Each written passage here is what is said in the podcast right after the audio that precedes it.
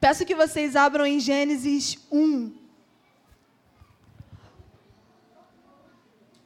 Gênesis não é difícil de achar, né, gente? Pelo amor de Deus.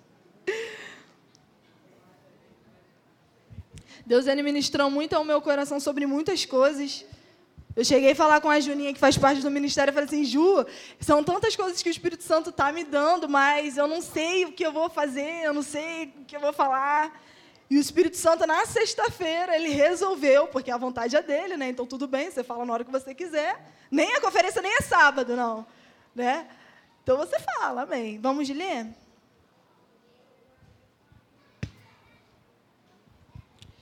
Gênesis 22. É, Gênesis 22, 22, 22. Desculpa, gente, se eu falei errado, tá? Gênesis 22. Conseguiram? Vou ler. Algum tempo depois, Deus algum tempo depois, Deus pôs Abraão à prova. Deus o chamou pelo nome e ele respondeu: Estou aqui. Então Deus disse: Pegue agora Isaac, o seu filho, o seu único filho, a quem você tanto ama, e vá até a terra de Moriá. Ali, na montanha, eu lhe, eu lhe mostrarei. Não, ali na montanha que eu, lhe que eu lhe mostrar, queime o seu filho como sacrifício. No dia seguinte, Abraão se levantou de madrugada, arriou o seu jumento, cortou lenha para o sacrifício e saiu para o lugar que Deus havia indicado. Isaac e dois empregados foram junto com ele. No terceiro dia, Abraão viu o lugar de longe. Então disse aos empregados: Fiquem aqui com o jumento. Eu e o menino vamos ali adiante para adorar a Deus. Daqui a pouco nós voltamos. Abraão, Abraão pegou a lenha para o sacrifício e pôs nos, nos ombros de Isaac. Pegou uma faca e fogo, e os dois foram andando juntos. Daí, a pouco o menino disse: Pai. Abraão respondeu: Quem foi? Que foi, meu filho? Isaac perguntou: Nós temos a lenha e o fogo, mas onde está o carneirinho para o sacrifício? Abraão respondeu: Deus dará o que for preciso, ele vai arranjar um carneirinho para o sacrifício, meu filho. E continuaram a caminhar juntos. Quando chegaram ao lugar que Deus havia indicado, Abraão fez um altar e arrumou a lenha em cima dele. Depois amarrou Isaac e colocou sobre o altar em cima da lenha. Em seguida, pegou a faca para matá-lo. Mas nesse instante, lá no céu, o Senhor, o anjo do Senhor o chamou dizendo: Abraão, Abraão, estou aqui, respondeu ele. O anjo disse: Não machuque o menino e não lhe faça nenhum mal. Agora sei que você teme a Deus, pois não negou o seu filho, o seu único filho. Abraão olhou em volta e viu um carneirinho preso pelos, pelos chifres, no meio de uma moita. Abraão foi, pegou o carneiro e ofereceu como sacrifício em um lugar do seu filho.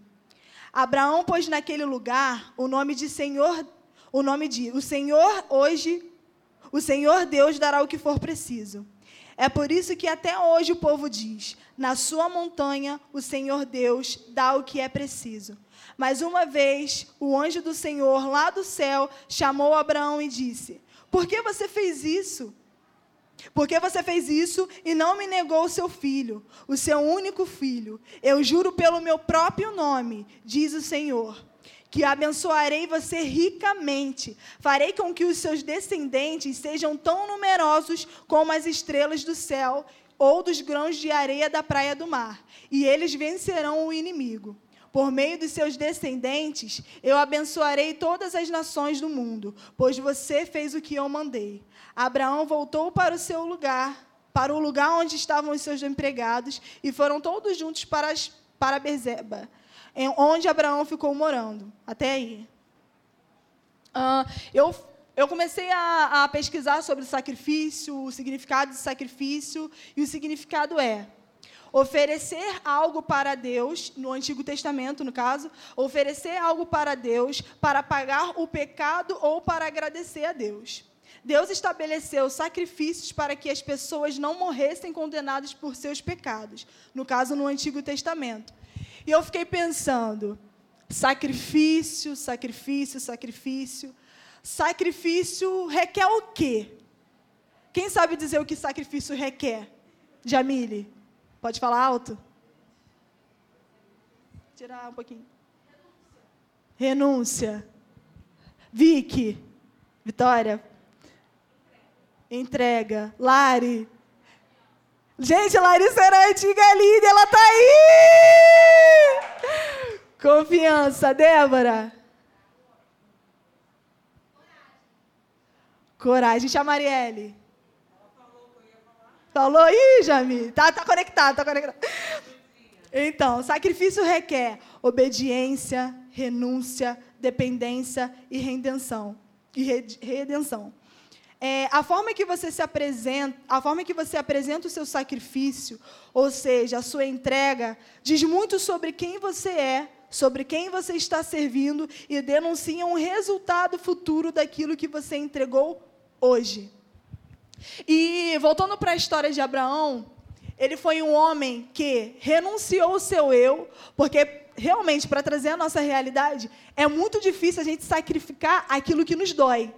É muito fácil a gente dar aquilo que não vai nos custar nada. Agora, sacrificar aquilo que a gente tanto ama é complicado. E isso só revela o seu caráter. Por que só revela o seu caráter? Porque se Deus ele te pedir, ah, Jamile, vamos supor que você tem filho, né? Me dá seu filho. A gente sempre usa esse exemplo quando fala sobre Abraão. Aí Jamile vai falar o quê? Não sei. Por quê? Ela ama o filho dela, ela vai sacrificar o filho dela? Claro que não. Então, é, a forma que você se apresenta ao Senhor, o que você dá ao Senhor, conta muito. Conta demais. Porque não é de qualquer forma que a gente pode se apresentar a Deus. E hoje, é, é, estudando sobre a identidade de, de Abraão, ele sabia a quem ele estava servindo. Abraão sabia que ele não podia colocar qualquer coisa acima de Cristo ou apresentar qualquer coisa para Cristo, porque Cristo está acima dele. Então ele preferiu renunciar o que ele tanto amava para dar para Deus. E na história vai contar que Sara, ela era estéril.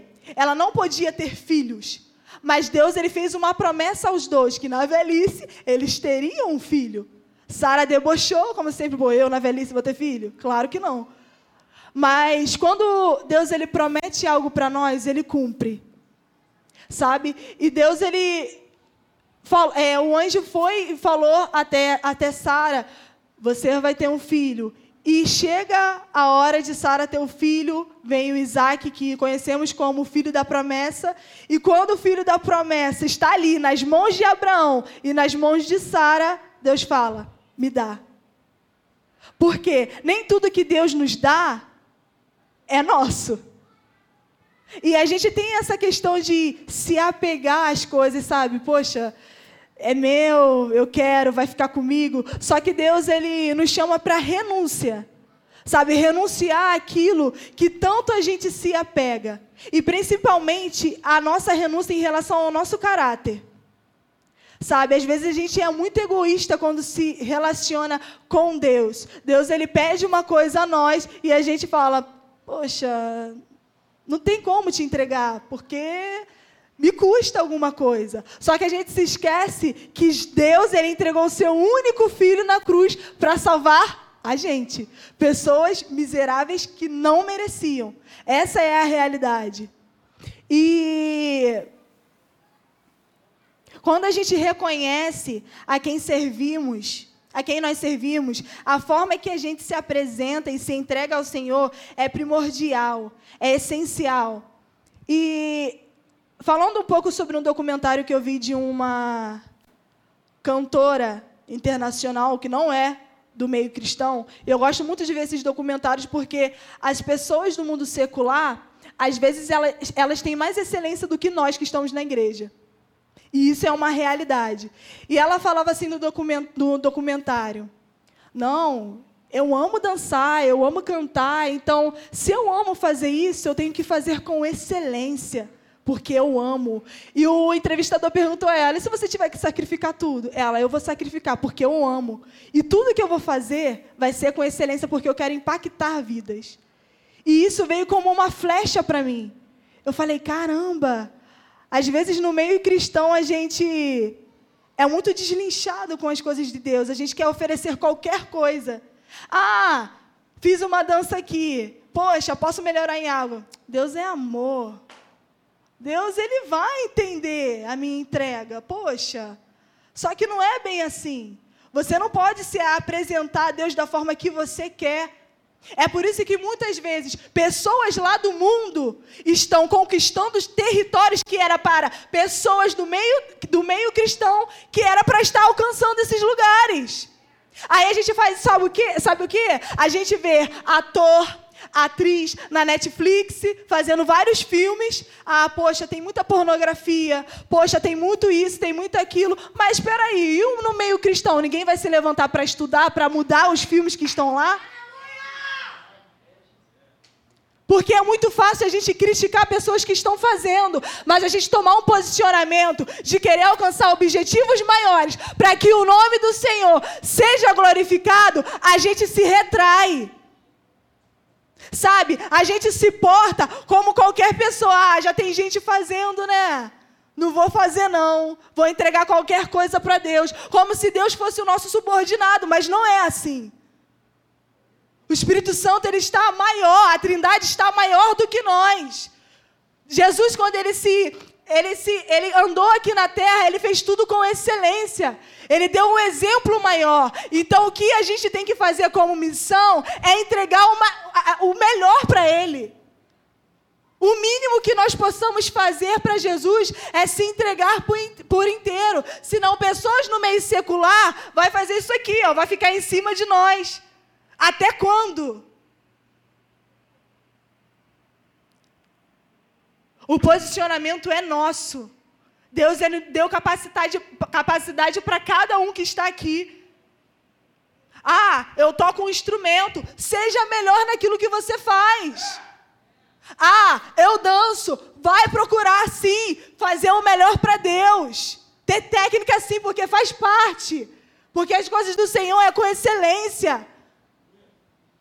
Às vezes a gente faz barganha com as coisas de Cristo, que ele oferece, que ele apresentou a nós para a gente cuidar. Abraão, ele sabia a quem ele estava servindo. Ele não pensou duas vezes, por que Deus eu vou entregar o meu filho? Ele somente obedeceu. Isaac, vem aqui, eu vou te sacrificar, porque quem mandou é maior do que eu. Em Gênesis 4, 1, 16, se vocês puderem abrir comigo.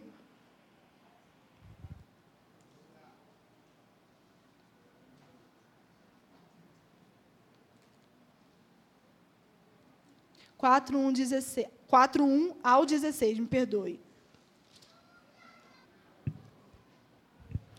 Vamos lá.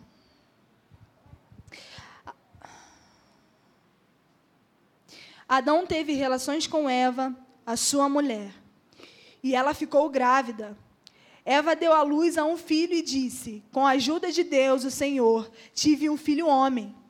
E ela pôs o nome dele de Caim. Depois teve outro filho chamado Abel, irmão de Caim. Abel era pastor de ovelhas e Caim era agricultor. O tempo passou, um dia pegou um dia Caim pegou alguns produtos da terra e ofereceu a Deus o Senhor. Abel, por sua vez, pegou o primeiro carneirinho nascido no seu rebanho, matou e ofereceu as melhores partes ao Senhor. O Senhor ficou contente com a oferta de Abel, mas rejeitou Caim e sua oferta. Caim ficou furioso e fechou a cara. Então o Senhor disse: Por que você está com raiva? Por que, por que anda tão carrancudo? Se tivesse feito o que é certo, você estaria sorrindo. Mas você agiu mal. E por isso o pecado está na porta à sua espera. Ele quer dominá-lo, mas você precisa vencê-lo. Aí Caim disse a Abel, seu irmão: Vamos até o campo. Quando os dois estavam no campo, Caim atacou Abel, seu irmão, e o matou. Mais tarde, o Senhor perguntou a Caim: Onde está Abel, seu irmão? Não sei, respondeu Caim. Por, por, acaso eu sou o guarda do meu irmão? Eu acho isso um deboche, né? Vai falar com Deus, vai saber. que ousadia. Então Deus disse: Por que você fez isso? Da terra, o sangue do seu irmão está gritando, pedindo por vingança. Por isso você será amaldiçoado e não poderá mais cultivar a terra. Pois quando você matou o seu irmão, a terra abriu a boca para beber o sangue dele. Quando você preparar a terra para plantar, ela não produzirá nada. Você vai andar pelo mundo sempre fugindo. Caim disse a Deus, o Senhor: Eu não vou poder aguentar esse castigo tão pesado. Hoje tu está me expulsando desta terra. Terei de andar pelo mundo sempre fugindo e me escondendo da sua presença. E qualquer pessoa que me encontrar vai querer me matar. Mas o Senhor respondeu: Isso não vai acontecer, pois, se, pois se, se alguém matar você, serão mortas sete pessoas da família dele, como vingança.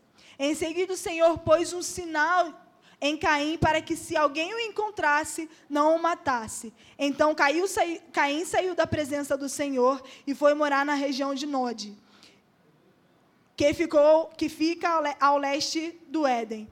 E lendo sobre isso, me faz entender que Deus ele é amor sim, mas Deus ele é justiça.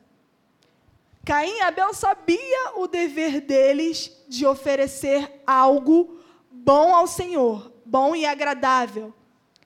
Abel deu uma oferta maravilhosa ao Senhor. E Caim, conhecendo ao Senhor, sabendo quem ele servia, preferiu entregar qualquer coisa. E trazendo para a nossa vida, como eu falei no início, às vezes a gente quer entregar qualquer coisa ao Senhor, mas a gente esquece que tem consequências. E quando vem as consequências ruins de atos que a gente cometeu, a gente fica se perguntando: ah, Senhor, por que está acontecendo isso? E Deus a todo momento, mas eu não pedi para você me dar uma oferta agradável? Você não me conhece? Você não sabe o que tem que oferecer a mim?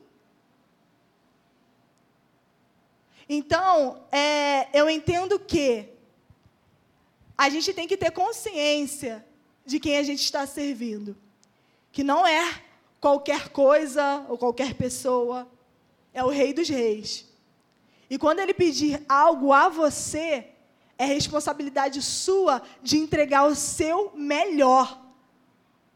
Porque a gente quer ver muito resultado das coisas, né? É legal a gente viver experiências incríveis com Deus, mas na hora que Deus pede algo para nós, ou a gente não entrega, ou a gente entrega qualquer coisa. E Deus ele foi muito claro quando ele fala que no versículo 7, ele fala assim: se tivesse feito o que é certo, você estaria sorrindo. Mas você agiu mal, e por isso o pecado está, está na porta à sua espera. Ele quer dominá-lo, dominá-lo, mas você precisa vencê-lo. Ou seja, quando a gente não entrega algo correto para o Senhor, ou não, ou não se volta totalmente para Cristo, a gente dá legalidade para o inimigo fazer bagunça, porque a todo momento Deus está avisando: o pecado está à porta. Ele quer te dominar. A decisão é de quem? De Deus não, ele já está te avisando, a decisão é sua. Ah, e tem vezes que a gente faz assim, ó. Pode entrar, Satanás, quer tomar um café comigo?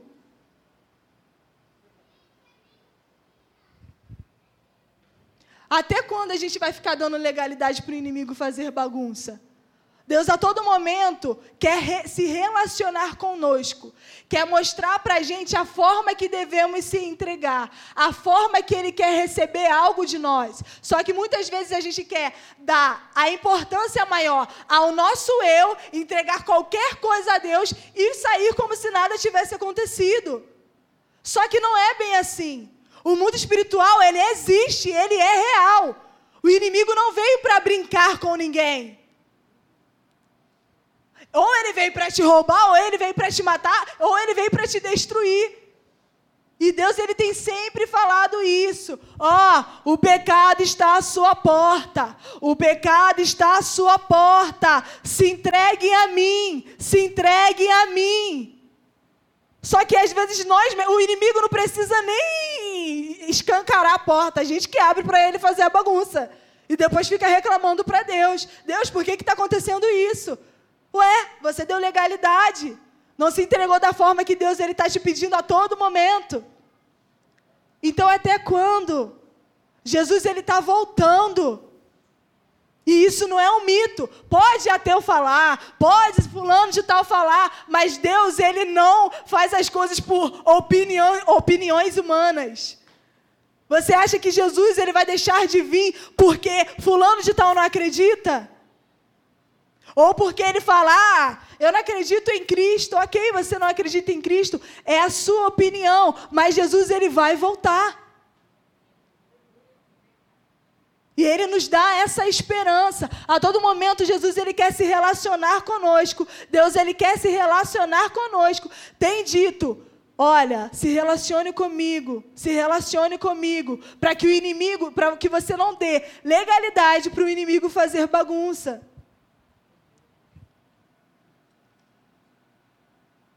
Sua entrega total a Deus tem que gerar transformação, sacrifício. Ou seja, entrega agradável, renúncia, dependência, obediência. Abraão ele renunciou o seu eu, permaneceu em, obedi em obediência, dependência total de Cristo e re o resultado dele foi Vamos abrir em Gênesis de novo, gente. 22, 15 ao 19, acho que é isso. Ah, perdão. Gênesis 22. 22, 15. De novo. Gênesis 22, 15. Mas uma vez o anjo do Senhor lá do céu chamou Abraão e disse: Por que você, por que você fez isso?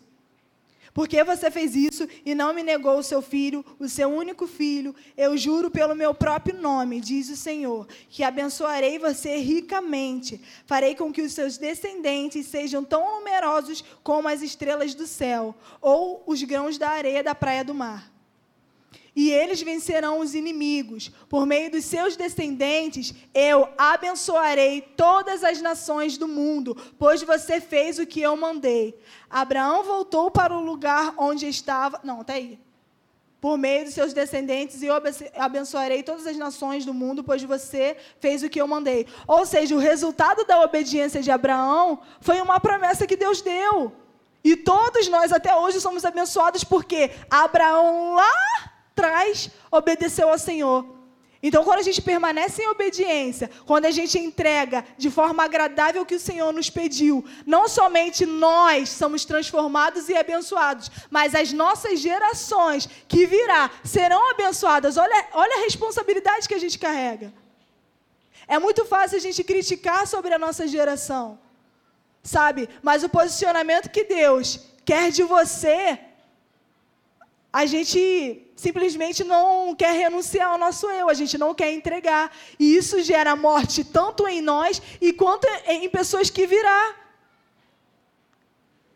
Sabe? Então vamos permanecer em obediência.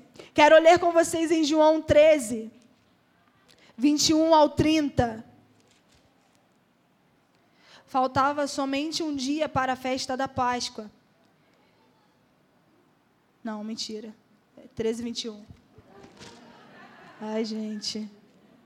Eu não posso nem falar que eu não estou enxergando, porque Brandon, o líder da mídia, fala que eu sou cegueta.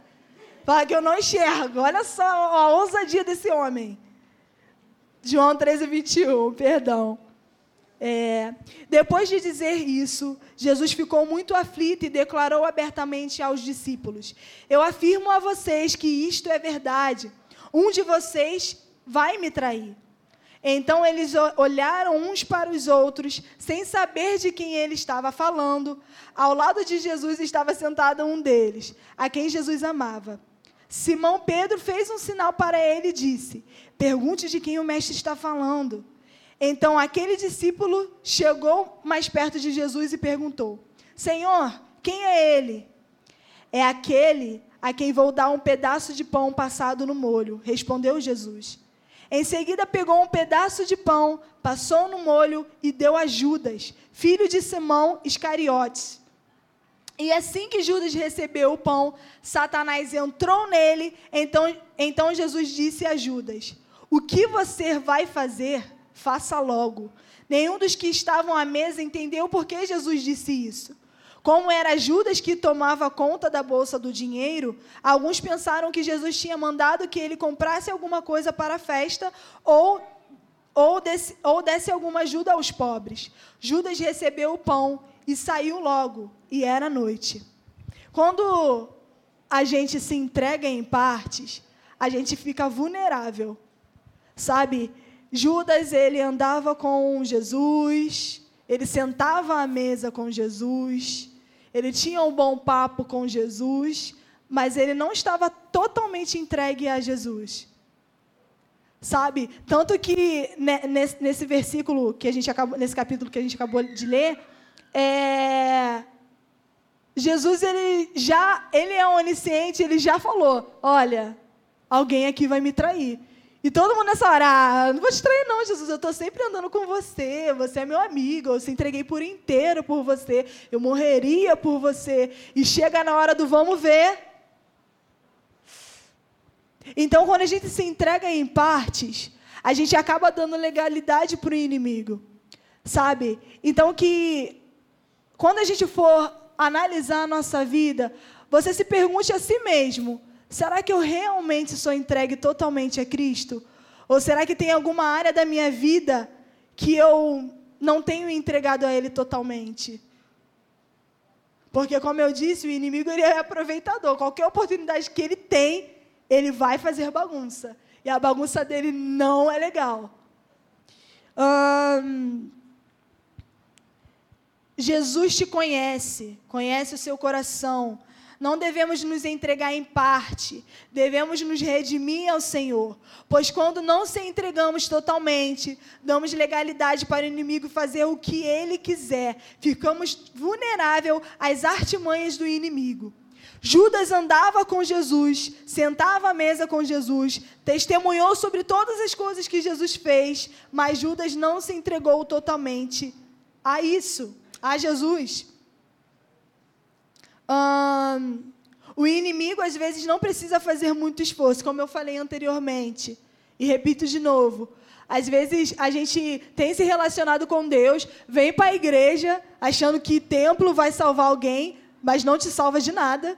Tá? Se você não tiver uma vida alicerçada em Deus, templo não vai te fazer ir para o céu. Sabe? É claro que devemos vir aqui sim, ter comunhão, adorar a Deus, mas você precisa ter um relacionamento com Ele no seu íntimo. Sabe? Porque a igreja, qualquer pessoa pode vir. Qualquer pessoa de qualquer religião, seja qual for, pode estar aqui. Mas agora, você estar em Cristo é diferente. É por, é por isso que muitas pessoas andam se enganando com algumas coisas. Acham que por fazer alguma coisa na igreja é o suficiente, me entreguei na totalidade. E não é bem assim. Tem pessoas que estão morrendo e que talvez estão indo para o inferno por se limitar a templo. O Espírito Santo, ele não, é, ele não quer que a gente se limite a isso daqui. É legal a gente ter uma estrutura, é legal sim, mas ele quer ter um relacionamento direto contigo.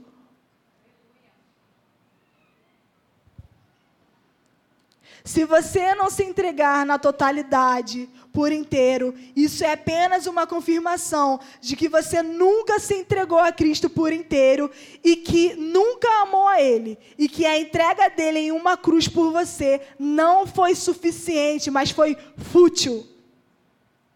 E é, é, assim exatamente quando a gente tem essas ações de não se entregar completamente ao Senhor, ou só se entregar por partes. É isso que basicamente a gente demonstra que é a crucificação de Cristo.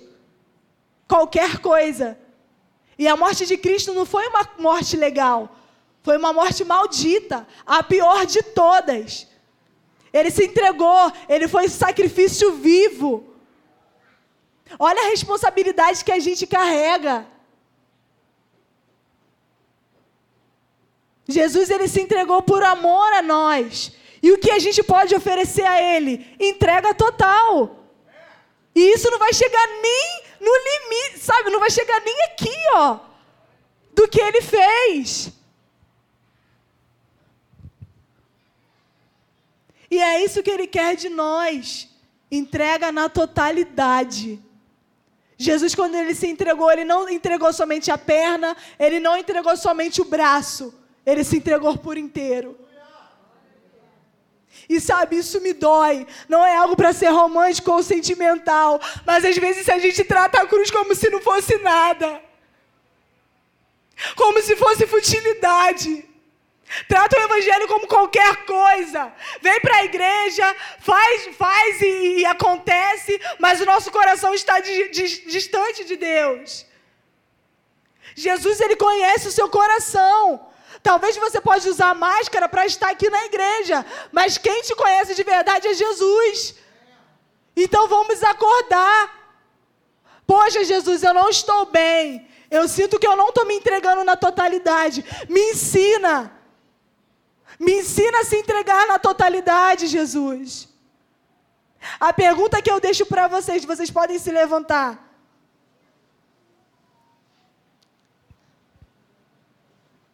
Você seria capaz de se entregar por inteiro?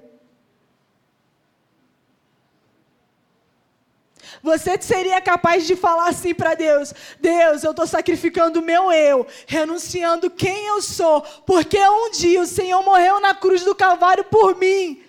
E você nem merecia, mas eu me entrego a Ti por completo.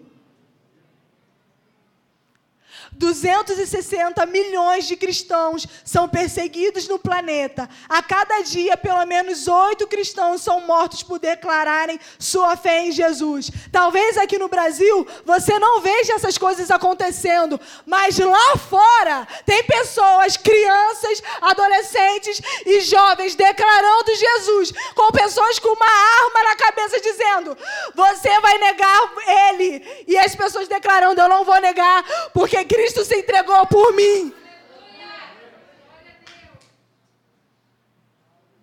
Vamos sair desse evangelho de comodismo.